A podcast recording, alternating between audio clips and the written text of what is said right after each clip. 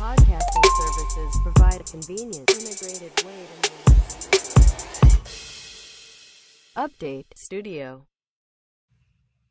引っ越しました。はい、引っ越しました。結構かかりました？うーん、そうですね。丸1ヶ月、まず期間はかかってる気はしますね。向こうに全部こう、用意する形で引っ越してるんで、エアコンから冷蔵庫、あと何があった？洗濯機とか。ちょっとずつ持っていってるって感じですか？えっ、と、白物家電は全部もう買ってるんですよね、今。ああ、そっかそっか。で、で、向こうに届くようにして、で、自分が向こうに行って、設置してって感じで、家から持っていくものは、普段使ってるデスクとか、椅子と小物類を一気にこうバッて持っていくっていう。ようやく落ち着いて、あとは光回線が通れば OK って感じですね。まあ、ネットがない限りは永久に向こうには行けないっていうね。そうなんですよね。あの、実験的にちょっと止まってみたんですよね、この前。うん。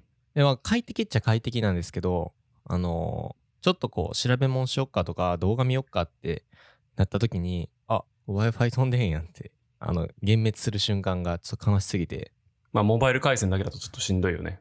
そうなんですよね。早く、早く通したいんですけど。自分の家持つってもう最高なんですけど、本当に。そっか。一人暮らしが最初か。そうですね。あのー東京研修、その会社の研修で東京に1ヶ月ほどいたんですけども、それよりも、やっぱりね、自分でちゃんとこう、いろいろこだわれるんで、物とか配置とか、こっちの方が全然いいですね。あの、まあ、自宅からいろいろ仕事をしたりとかっていう人も増えましたし、まあ、はいまた、ワークフロムホームをした方がいいのではないかみたいな話も結構ありますけど、そうですね。まあ、それがこう、すごく流行った時に、あの、ウェブカメラとかがネット上からもうなくなって、ほぼ買えなくなったみたいなのはあったと思うんです。はいはい。で、同時にヘッドセットも結構なかったっていうのがあったんですけど、ヘッドセットもですか？はい。でもだいぶ今はあ、そっか。各種在庫が戻ってきていてみたいなところがあったりするんですけど、この前なんか Amazon 見てると、かっこいいマイクを見つけまして、お、また、見っけまち、見っけました。まあこれ買わないんですけど、えーっとね、そのヘッドセットないなーとか、仕事で使うんで結構数が必要だったんで、探した時に、結構見かけたのが Amazon で、 FIFINE っていうメーカーの多分中国のメーカーっぽいんですけど、おおかっこいいですね、これ。そう。これがなかなかかっこいいでしょ。で、うーん。なんか結構新しめのやつなんですよ、これ、 FIFINE の。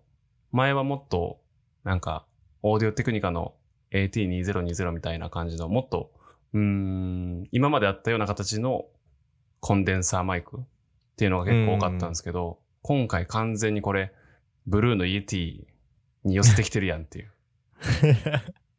あの、福永さんが持ってはるはい、今使ってるやつですね。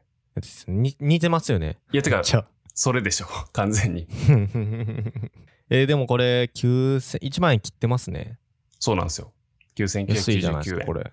7月26日時点では500円引きのクーポン付きっていうね。これ、単一指向性ってあれじゃないですか。あの、マイクの感度の方を調節できるんですよね。この前の方だけに。あ、そうそう。調節される、できるというか調節されているですね。あの、一方向からしか音は取りませんというやつで。で、はいはいはい USB で接続できるし、前面にミュートスイッチと背面に、えーっと、ゲインとそれからヘッドホン、あ、ヘッドホンのなんかモニター用のジャックもついてるんで、うんうんうん。そこで、あの、モニターもできるから、そのモニターの音の調整とっていう、え、これ、めっちゃいいじゃないですか。なかなかいい感じじゃないですか、これ。ね。てかっこいい。かっこいいですよね。ぐるんぐる回るし、ほんで。ただね、こあの、なんていうんですかね、この、スタンド？はいはい。金属の板がうにょって曲がってるみたいな感じのスタンドあるじゃないですか。これがまあかっこいいんですけど、構造上これがね、めっちゃこう机の音とかを拾うんですよ。ああ、これ、こういう構造やから拾うんですか？なんか全部スタンドって広いじゃないですか。まあガタガタって。うん。なんか倒れ、そうやけど、これ。なんか。普通のマイクスタンドよりもすごい音を拾いやすい傾向があるんで、もし使うんであれば、うんあの、ブームアームみたいなのを使って、宙吊りにすることをそうですね。おすすめしますって感じですかね。ショックマウントとか使ったらもっといいかもしれないです。なんか、ほんまに絵になりますね、これ。うん。かっこいい。ちょっとこれは、パク、パクり方がでも露骨ではないかと。ブルーのイエティは、1万7000円ぐらいするやつですよね。あ、1万7000円か。あ、1万7000円だね。だって関連商品にね、出てきましたよ、すぐ。関連というか、関連？参照元でしょ。参照元、こちら。一緒ですね。だいたい半額ぐらいってことですね。うーん、迷いどころ。イエティの方が優れてるところは、えーっと、思考特性を変えれるってやつですね。ああ、そうですよね。はい。うんうん。在庫切れになってますね、今。あ、なるほど。うん、確かに。これは FIFINE が売れるんじゃないですかね。ファイファインは、あ、在庫ありますね。今つ、今注文したら明日届く。素晴らしい。なるほど。という感じでした。かっこいいですね。いや、かっこいいですよ、ここれなかなか。あり。はい。なんかいくつか、あの、YouTube にレビューがあったんで見ましたけど、音もそんなに悪くなくて、へえ。いいんじゃないかなと思っていました。ちょっと、コンデンサーマイクを買おうと思ってたら、こういうのがあるんやな。ちょっといいですね。値段的にも。あり。はい。ビジュアル的にもありだと思います。うんうんうん。いいですね。ちょっと参考になりますね。はい。さて、そうですね。近況のアップデートとしては、はいはい。先週の前回のポッドキャストの収録をした翌日、はい。朝からですね、定期的にやってる自然に触れるシリーズというのをやってきまして。おー。Vlog ですか？はい。まあ Vlog を撮りに行ったというよりかは、あの、普通に気晴らしに外に行ったって感じなんですけど、確か先週ちょうど、あのーまだ梅雨は明けてないですけど、奇跡的に結構晴れたじゃないですか。だいぶ晴れましたよねめっ。ちゃ、カンカン照りでしたね。はい。だったので、あのー外出しようかなと思って、えっ、と、京都の大原っていうところうにん。行ってきたんですね。朝から。いいっすね、これ。今見てるんですけど。だいたい7時半とか1時半。に行ったんですよ。で、やっぱりね、朝早く行くと、はい。人がいないのが一番いいですね。何より。うーん。静かでした？めちゃめちゃ静か。で、本来、あの、大原に三千院っていうお寺があるんですけど、はい。三千院っていうお寺が普段は、普段というか、あの、観光客で結構賑わうところなんですよね。ほうほうほう。けど今のタイミング観光客の方もいらっしゃらないので、そうですね、ガラガラっすね、今。本当にガラガラで、で、その三千院のお庭がすごい綺麗なんですけど、うんうん。もうお庭の、うーん、へりというか、縁側はい。で心を静かに30分ほどしてると、こう MP が回復した気分になりますね。MP 回復してそうですね、これ。写真も撮ってましたね、これ。まあ見てると。はいはい。いいですね。で、その後3000院出て、えーっとね、ずーっと山の中に入っていくと、だいたい20分とかぐらいですかね、歩いていくと、あ滝があるんですけど、その滝のところまでも、もう誰も会わなくて、うーん。ひたすら、ひ少ないなたすら山の中をザクザク歩いて、滝にたどり着いて、うんこう、うんホクホクして帰っていくっていう感じだったんですけど。う んなんか途中でアイスクリーム屋さんのあの、オブジェあるじゃないですか。よくあるソフトクリームとかの。はい。なんかあれの上だけのやつありましたね、今見て。なんだよ、これ。コーンがないやつ。はい面。白い。綺麗やな。で、そのあの Vlog のやつに関しては、あの、例のごとくですね。えーっと、オズモポケットの、えー、なんていうの、チェストマウント？はいはい、はい。チェストマウントというか、あの、バックパックの、うん。つけて、はい、ところにつけて。そのままねそうそうそう。やってました。めっちゃ綺麗ですよね、映像。そうなんですよね。オズモポケットなんか異常に綺麗に撮れる印象があります。あんな小さいのに。なんか一人称カメラですね、もう完全にこれ。めっちゃ楽しい。しかも手ぶれがだいぶね、機械的にこう、手ぶれ補正をしてるんで。うん。うわ、すごい。え、めっちゃ気持ちよさそう。絶対気持ちよかったですよね、これ。いやー、めっちゃ良かったですよ。おすすめです。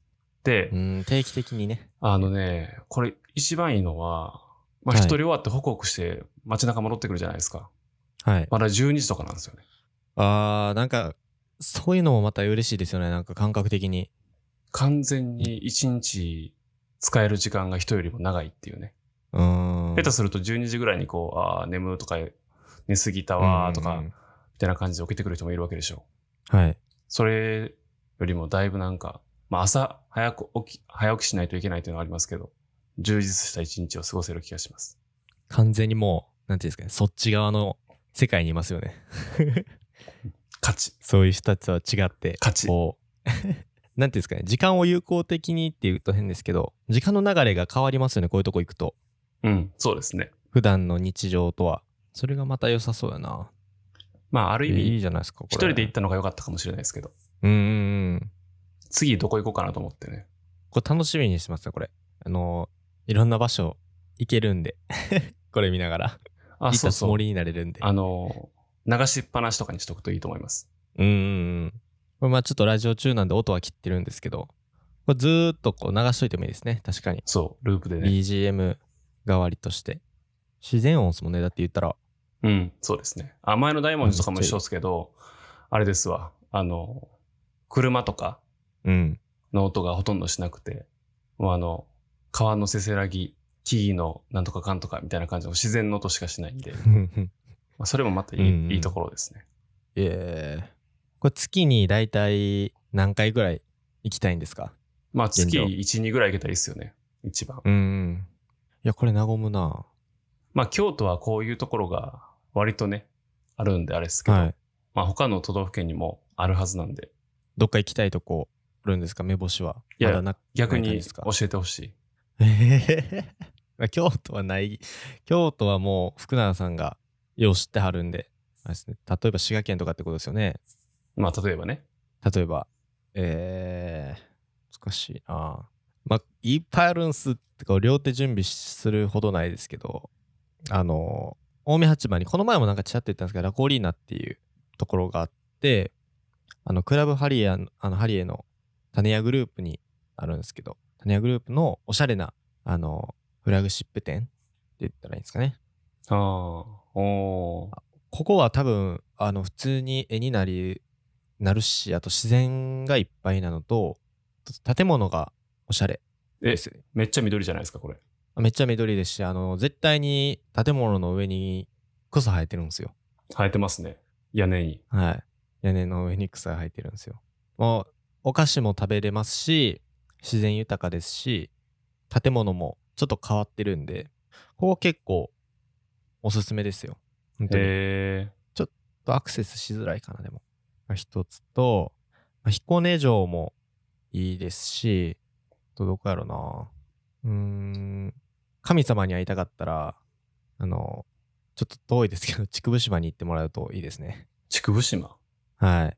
琵琶湖の。琵琶湖の、あの、北側にあるんですけど、あの、長浜湾のところらへんかな、確か。また調べとくんですけど。遠いかな、ちょっと。結構遠いですね。結構遠いですけど、なんか神様いるらしいですよ。どういう？え、わかんないです。僕はそうやってあのちっちゃい時から行ってたんで、そこには。刷り込まれてるね。そう、吸い込まれ、吸い込まれてます。神様がいるんで。あ、でも絶対、あ、福永さんに行ってほしいな。一個ありますわ。あの、黒壁スクエアってところがあって、ああ、黒壁スクエアはね、昔とかありますよ。あ、そうなんですね。うんあ、。じゃあダメだ。あのあれでしょ、ガラス細工とかあるところでしょ。あ、そうです、そうですそうです。あと、オルゴールとかもあって、うんうんあの結構古めなんですよね。ああ、でも街はなんかめっちゃいい感じでしたよ。あれは。結構レトロ、レトロで、モダンで、なんか江戸時代、あれ江戸時代からあるんかな多分。あ、でもあるな、結構琵琶湖。琵琶湖言うてもうた、滋賀県。琵琶湖。うん、まあ琵琶湖。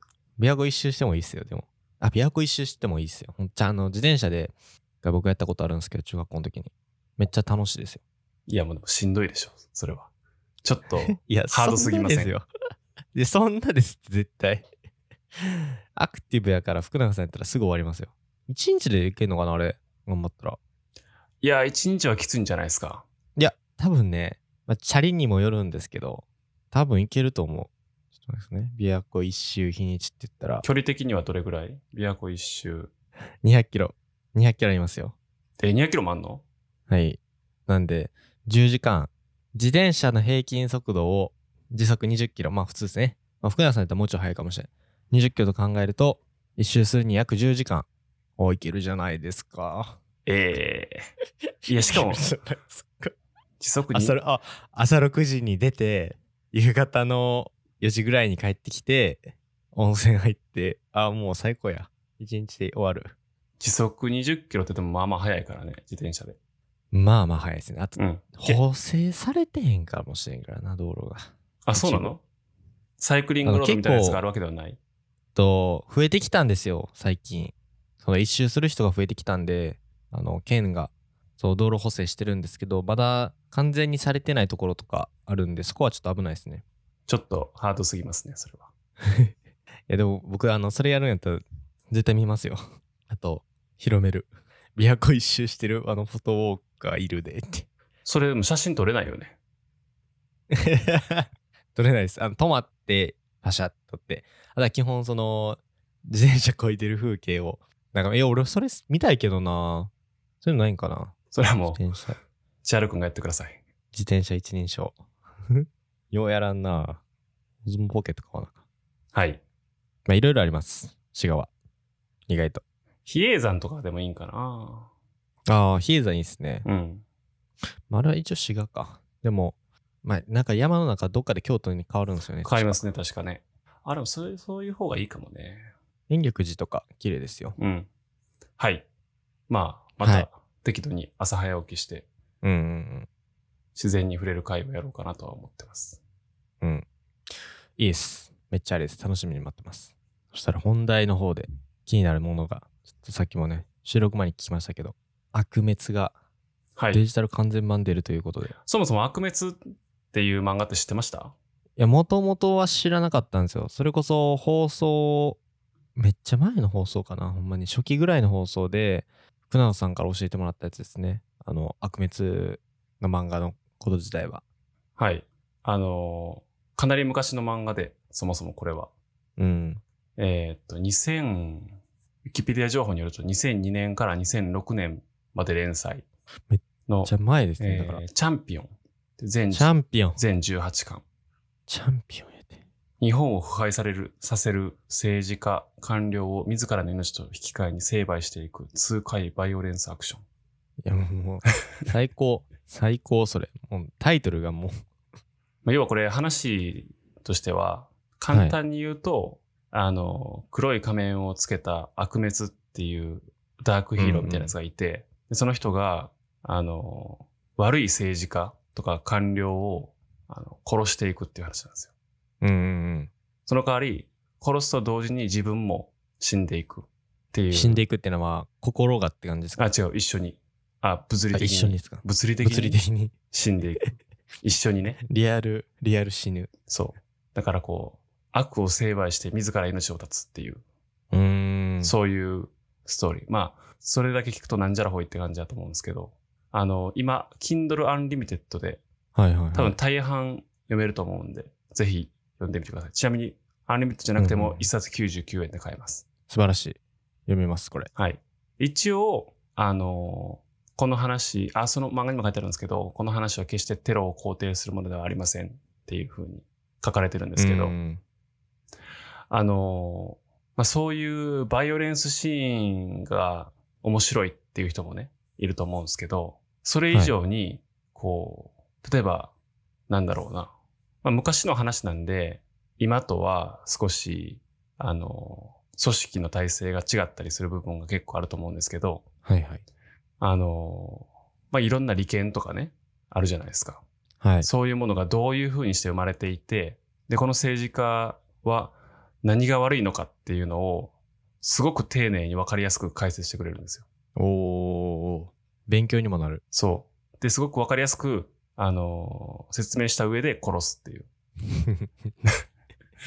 ちゃんと理由言って、そう殺す動機を。そう。お前がやってることは悪ですよねっていう話をして、はい、悪です。すいませんでした。ではさようならっていう感じで。要は、裁き方が本当に裁いてるってことですよね。そうそうそうそうなので、あの勉強になります。いや、これね、ずっと見たいと思ってたんですけど、なかなかね、これ、だから、Kindle Unlimited で出てなかったんか、これまでは。いや、わからない。わからないけど、そもそもこの話をね、なかったかな。出そうと思った理由はね、はいはい。あの、まあ、いろんなあれはあると思うんですけど、こはいの新型コロナウイルス感染症拡大の中で、はい。これはもうメディアでも日々言われてることですけど、政府の対応が悪いと。うんうんで、今22日からやってますけど、GoTo キャンペーンとかもね、ありますけど、うん。ああ。ああいうのも含めて、こう、どのタイミングでなぜこれをやるのか、いろんうんな。ものが絡み合ってるのじゃないかとかいろいろ言われてますけど、なんかさすがにそろそろ、こう、ちょっと怒った人が、なんかこう、刺そうとしたみたいな、っうん。ていうのが起きても、おかしくないのではないかと思ったりするわけですね。ああ、この後手後手に回ってる施策とか、そもそもちょっとずれてる施策に対してってことですよね。そうです、そうです。うん。なんかそれが。起きひんだけまだ、うーん、日本って安全やなと、安全やなというか、なんか他の国やったらうん暴動とかが起きてても、おかしくないのではないかと思ったりするんですよ。そうですね。そう。で、もしそういう人が現れるってなったらどういう感じで現れるのかなと思ったんですけど、ああ、そういえば昔読んだ悪滅っていうものがあったなと思って。ほうほうほうほう。ちょっとどういう形で出てきてほしいですか？船野さん的には。いや、もうダメでしょ。平和的に解決しないと。日本は法治国家なんで。そうですね、確かに。でもそういうのもなんかこう、ネットの声では見ますけどね、実際に、うん。例えば、あの、国会議事堂の周りに人がこうデモとして集まりましたみたいなのとかは別にないじゃないですか。やれ、ねやれと言ってるわけじゃないですけどね。しかもそれがうん。正しい方法かどうかっていうのは分かんないですけど。そういえば昔、昔というか最近ですけど、えーっと、検察庁のあの法案改正に反対しますはいはいでしたっけ、あの、ハッシュタグあったと思うんですけど、はいはいはいはい。あれのなんかムーブメントの中の一個で、えーっと、うん 3D のなんかデザインというかモデリングをやってる人が、ライクをつけた数だけ架空の国会議事堂の前に人を増やしてデモを再現します。ネット上でみたいなのがありましたね。へえ。確か、ライクがつきすぎて、その人が心が折れたっていうのが最終やった気がしますけど。そんなのあったんですね。これ、悪滅、アニメとかでやったら、あ、でもちょっと危ないなまあちょっとね、あのね、思想がちょっと極端すぎるのと、あとは、描描写がバイオレンスすぎて、漫画でとどまっといた方がいいな。多分無理だと思いますね。あとは多分、なんか、あ絶対この人はこの人やんっていう、あの、ああ。実在の人はい物を登場させすぎっていうのがあるんで、あ、これってこの番組やんっていうのとかもありますよ。話の中で。うわあ、きつそうやな。いや、確かにちょっと今、バーって、ちょっとちらっと見たんですけど、きついな。はい。まあ、前半はなかなか、あの、いいです。そういうう。ん後半はちょっとまた話のベクトルが変わってくるんですけど、あ、まあこういう、なんていうか、話の収め方かって感じはしますけどね。これも要チェックやな。Kindle で見れるんやったら、見よ Kindle Unlimited って何ヶ月か無料期間ありますよね。う。30日かな多分余裕で読めると思いますよ。か。うん、30日やな。ちょっとこれ見よう。はい4。連休終わるけど。まあ決して、なんというか、あのーこういう暴力的なものを是とするあれではないですけど、うん。でも、あかんものがなぜダメなのかっていうものを学ぶ上では、うん。ちょっと極端ですけどね、話の持っていき方が。そうですね。あの、わかまあわ、いい意味で分かりやすくていいですよね、これは。はい。ですけど、あの、そういう意味ではなかなかいいものなんじゃないかなと思ったりはしたんで、うん。かつ、Kindle Unlimited で無料で読めるんで、おすすめですという話です。はい。ありがとうございます。ちょっとこれは見よう。Kindle Unlimited はもう解約してるからな。99円やったら全然買えるんで、読んどこはい。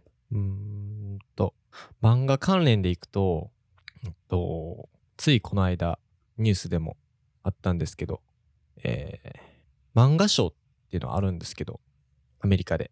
はい。アイズナー賞とか、うんあとは普通に最優秀賞のユーモア賞とか、漫画の、えー、なんて言ったんですかね、アカデミー賞みたいなものが実は海外にあるんですけど、これをこの前ちらっと見まして、あの、日本の作品が何個か何個かノミネートされてて、まあ、ちらっと気になったんですけど、あのー僕全然読んでない漫画ですし、知らない漫画だったんですけど、なんか、えー、なんて言ったっけな、とんがり帽子のアトリエってやつと、あと、ルーブルの猫。で一個、その、最優秀ユーモア賞を受賞した漫画僕たまたま読んでて、ほあの、極主不動っていう漫画なんですけど、う。はい。あの、タイトル通り、あの、元極道の主人公が主婦やってるんですよ。へえ。主婦ってその夫の？あ夫の主婦ね。うん。夫の主婦なんですけど、もう、これノミネートされてて、これまず見てたっていうのが一つと、あやっぱりそれぐらいおもろかったんやっていうのが感じて。へえ。そんなおもろいの？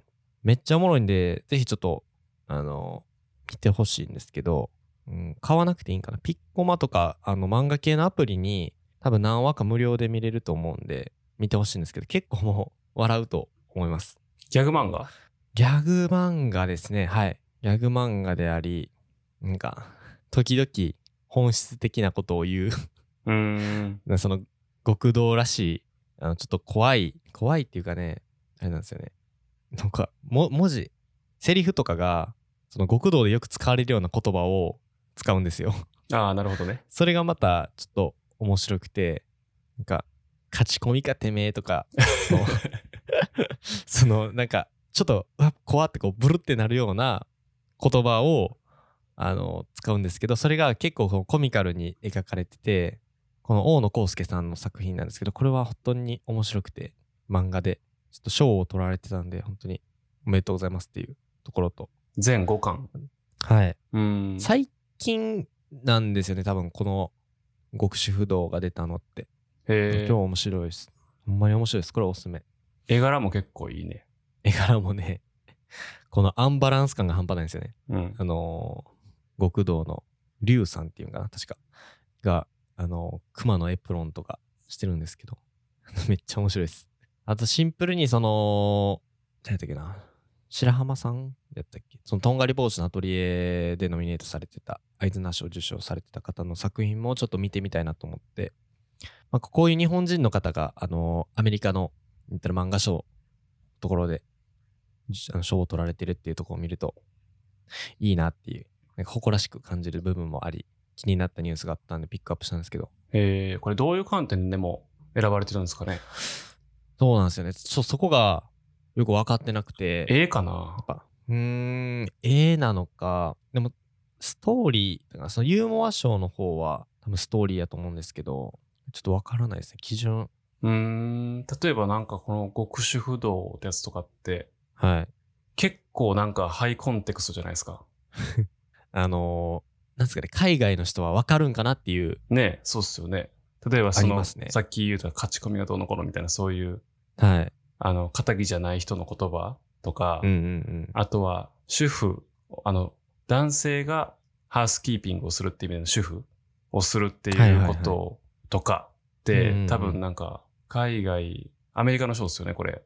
そうですね。なんかカルチャーとして全然違うものがありそうな気がする。この辺はちょっと、あのー噂ベースというか、聞いた話なんですけど、要は業界人の人がいるんですよね、うん各。出版社の人もいれば、えー普通に作家の人、あと、代理店と、あと書店の人たちで、確か投票で決められるんですよね、確か。ほなんか、そう、結構業界人の、各業界人の人が見ているっていうところもあって、まあ基準は多分、おのおのバラバラなんかな。う。うん。のなんかあの、賞も結構多いんですよね、確か。そもそもの種類が。なるほどね。最優秀アジア作品賞とかあるもんね。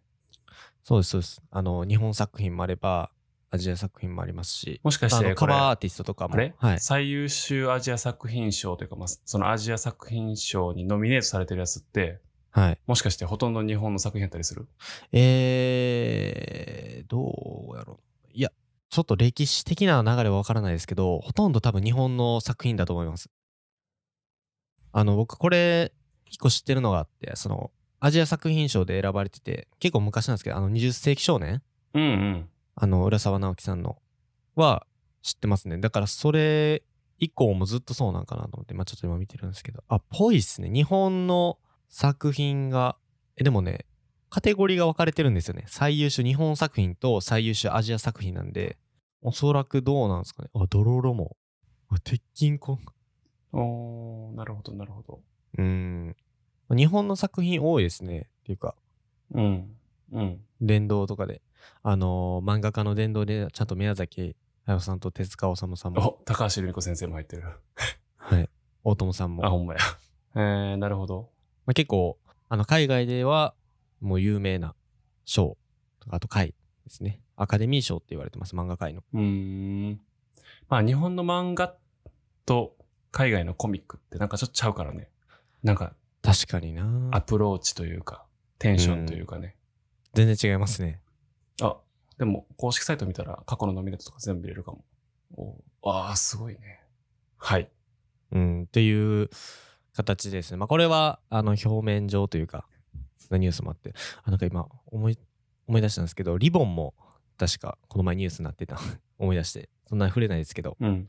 リボンってあのリボン？ンはい、少女漫画誌のリボンですね、うんうん。あのリボンです。が、確かゼクシーとコラボしてて。へえ。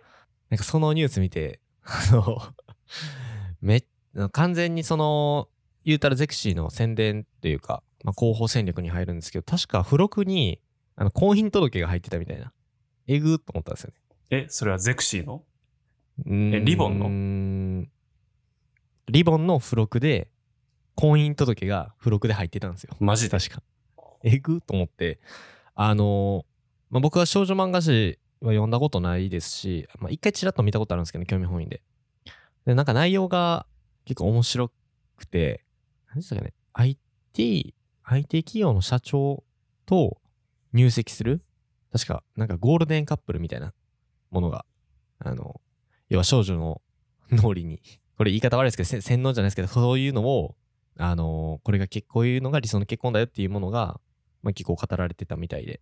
ああ、そう、最近多い、あの、アイドルと IT の経営者が結婚する的なそういう流れのことですか？ああ、そうです、そうです。そんな感じですね。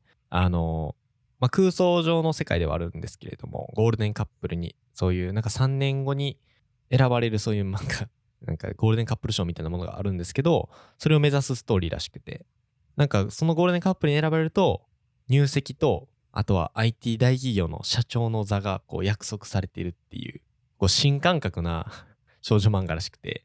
要は設定と結婚レースを勝ち抜くためのあの展開が少女漫画でこう書かれているっていうことで、まあ、結構流れ的にも今までではそういう形の少女漫画ってなかったらしくて、うん。まあ、今時やなっていうのとあとそこにこう付録として、まあ、婚姻届がついてるっていうのは、まあ、ゼクシーが、まあ、今後こういろんな人に登録してもらいたいっていうので広報宣伝としてやったっていうのがニュースで見てですねまあ、リ今リボンを買うね、あのー子供たちがどれだけいるのかっていうところはさておきですけど、攻めた付録つけてったなって。いや、もう攻めすぎでしょ。ちょっと引くわ、普通に。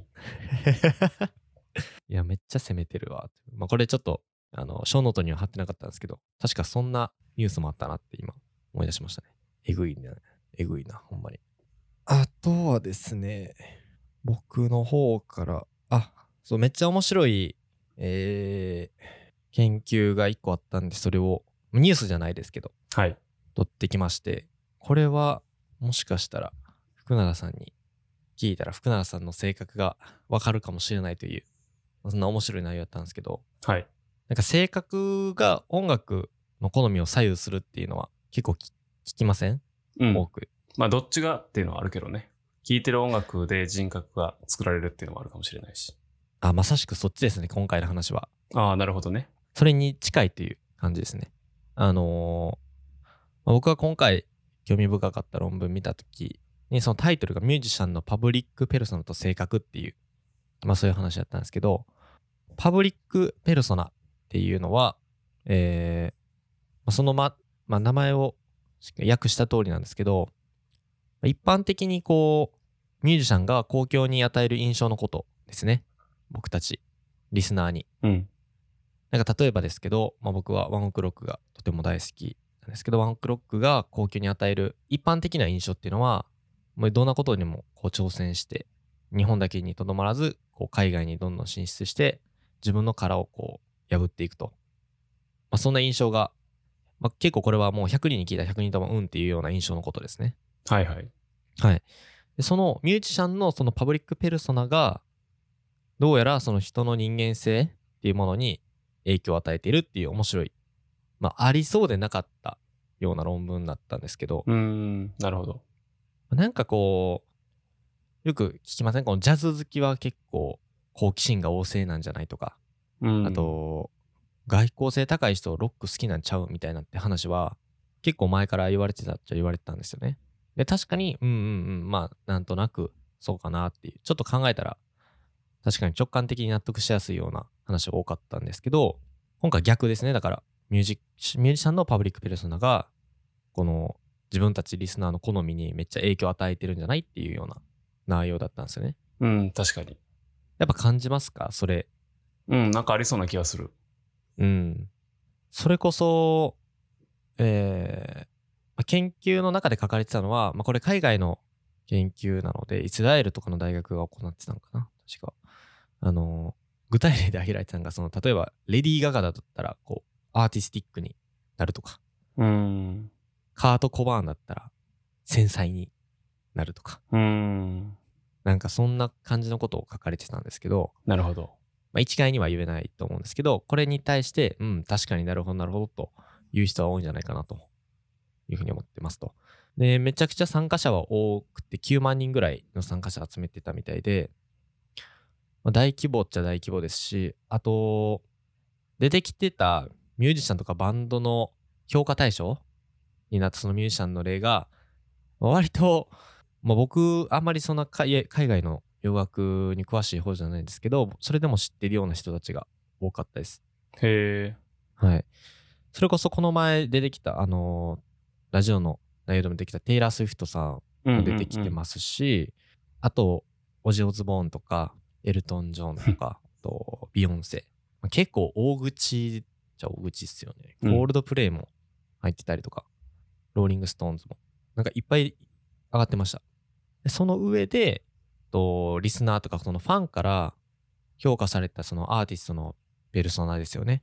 要するに、アーティストが周囲からどう思われてるのかっていうことと、あと、歌詞を機械学習にかけます、ここで。おー、なんか現代っぽいアプローチが。はい。ここがちょっと、やっぱり現代だからこそ、えーちゃんと踏み込んでできてるっていうことがあったんで、歌詞を機械学習にかけて、まあ、そうすると何ができるかって言いますと、要はアーティストの性格を推測できるってことですね。歌詞から紐づいて。あの、細かいその基準とかは僕は専門知識がないのでわからないんですけど、あくまでこれは言ってしまえばアーティストの本当の性格ではないです。うん。アーティストのその歌詞を分析して、公共に与えてる、えーそういう性格ってこうだよねっていうのが、ちょっと注意点としてありますので、でそういう二つの、えー言ったら観点から、アーティストのペルソナを分析して、で、自分たちですね、僕たちこのリスナーとかファンたちの性格と照らし合わせたら、どうなるんでしょうっていう研究でした。めちゃくちゃ面白くないですか、これ。面白い。え、ちなみにそれやっぱそれはある程度近しいというか、はいシンパシーを感じているからこそ聞いているんはい。だなっていうのがあるってことね。そうなんですよね。へなんかまあこの時点で僕もあの読んでて、まあ、なんか、まあ、結論大体大枠予想できてたんですけど、まあその、まあ、結果的に結局自分の性格にそっくりっていうか近しいと思えるようなミュージシャンを自然と聴いてたっていう、まああとは好きになっていたっていうことが分かったらしいんですよね。ーうんうん。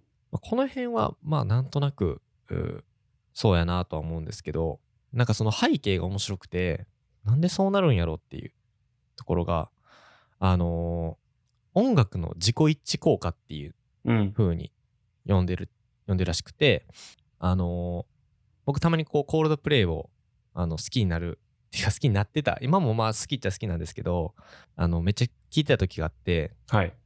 でその理由があのめっちゃ恥ずかしいんですけど自分結構真面目やとうん。思ってるようなタイプの時やったんですよね今も真面目なんですけどそのコツコツと緻密さとかなんか真摯にとか誠実に真面目にって思ってる時とかになんか、まあ、日常会話ベースでなんかおすすめの音楽ないとか最近聴いてる音楽ないって言うじゃないですかうん。その時に確かコールドプレイの音楽聴いた時になんかむっちゃ好きになったんですよねえだから、あ、これほんまにそうやと思って。なんでこんなことが起こるのかっていうと、なんかまあ時代的な問題もあるらしくて、あの、まあ、今ってやっぱりストレスも多いですし、あと不確性が高い時代じゃないですか、今はー、。うん。そうすると、その、僕たちリスナーは自分と似たような結構性格のアーティスト、音楽を求めることで、なんか自分が理解されてると感じるらしいですって。ああ、なるほど。なんか他者とのつながりとかを感じることができるっていう風に、うん。あのサマリーには書いてたんですけど、なんか、それこそ、ここどう思います？あれちゃう？あの、はい。失恋した時に失恋ソング聴いてしみるわ、みたいな、そういうやつ 多分それに近いですよね、これ。かなと思いますけどね。でも、どっちが先なんですかね。なんか、あ、確かに。音楽、まあ歌詞とかメロディーが自分の気持ちにこれは合うなっていうところから、うんうん。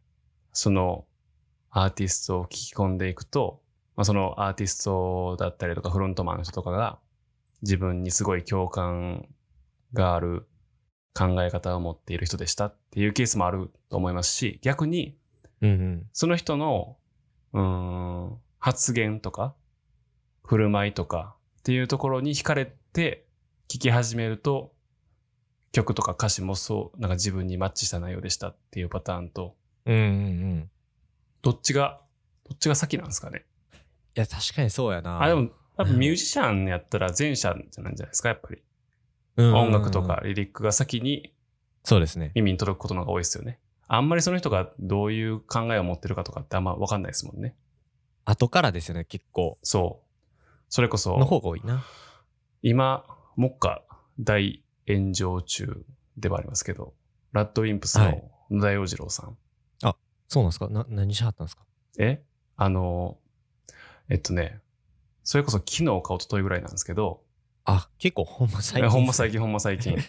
あの、なんか優秀な遺伝子を持った人間をはいはい。国が保護して、うん。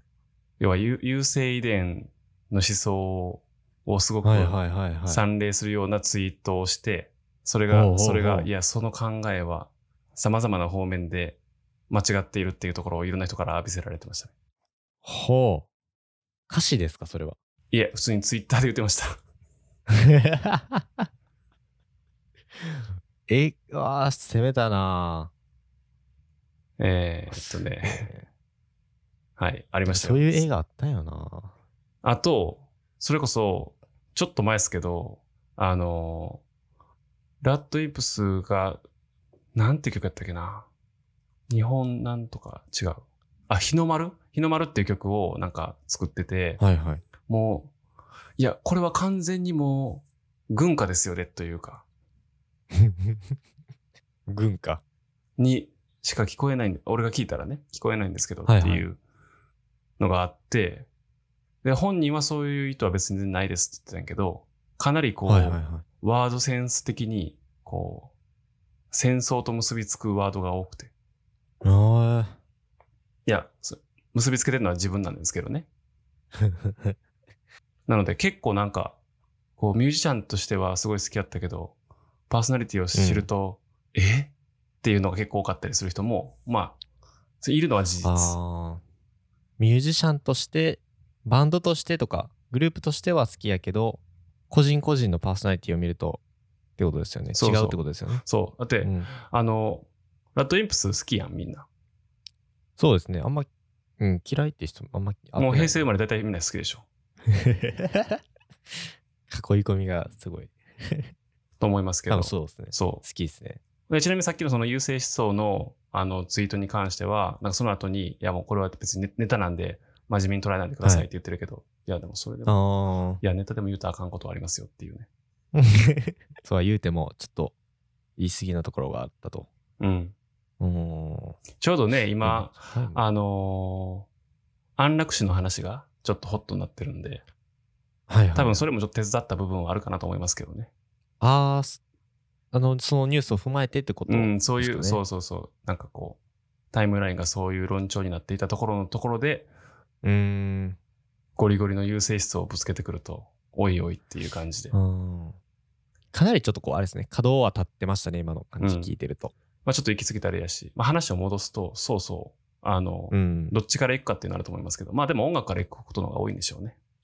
そうですね。まあ、要はここで、あのー分かったことは、その要は自分、リスナーは自分と似たような性格のアーティストの音楽を求めることで、自分が理解されてるっていう感じたりとか、他者とつながっているっていうのを感じるっていうことが、んとこう言えるっていうことがあったので、なんか、あの、日本ではあんまりないんですけど、それこそこの前、なんかあの、今こういう時期で、バンドとかあの音楽活動を止,、ま、止めてしまっているような人たちが多いじゃないですか日本は。うん。でもこう海外ではそういう風潮はあんまりなくてその人たちをどういうふうにしてあの音楽をさできるようにするのかっていう施策を考えるっていうようなムーブメントっていうのは結構いろんな国で起きているというのはあってまして、はい。なんかこうもったいないなって日本もうーんまあこれあくまで個人的な意見ですけどちょっと娯楽感が強いというか音楽。なんか好きに聴いてまあ好きな時に好きな場所で聴いたらいいやんっていうような空気感が強いと思ってまして。でもなんかこういうのを見ると割となんていうんですかね。音楽が僕たちのこのメンタルヘルスでやったりだとかあとは社会に与える影響っていうのはめちゃくちゃ大きいんやなっていうふうに思ってるんでなんていうんですかね。音楽活動できない人たちとかがなんかしっかりとこう活動できたりとかそれこそ日々自分たちに影響を与えている音楽の人たちをこう支援できるサポートできるようななんか空気感になってもいいんじゃないかなってちょっとこれを思いながらねこれを見ながらちょっと思ったんですけど、うん。なんかうんまあいろんなニュースがある中でまあ孤独孤独感とかなんかそれをほんまに恐怖に感じる場面もあって最近自分的にはいはい。でも音楽聴いたら確かになんかもういけるかもみたいな。いやなんか めっちゃ稚拙な表現ですけどうん。なんとかなるかなみたいなっていうのは感じる部分があってなんかそういうので本当にリアルに音楽の力をこう感じる日々があってまあ病んでるわけじゃないんですけどね。普通にこうしんどい時とかに、まあでも気持ちの切り替えにはなりますからね。音楽とがね、そのなんかメッセージというか。うん。逆に落ち着かせる効果もあると思いますし、そうですね悲しくさせる効果もあると思いますし。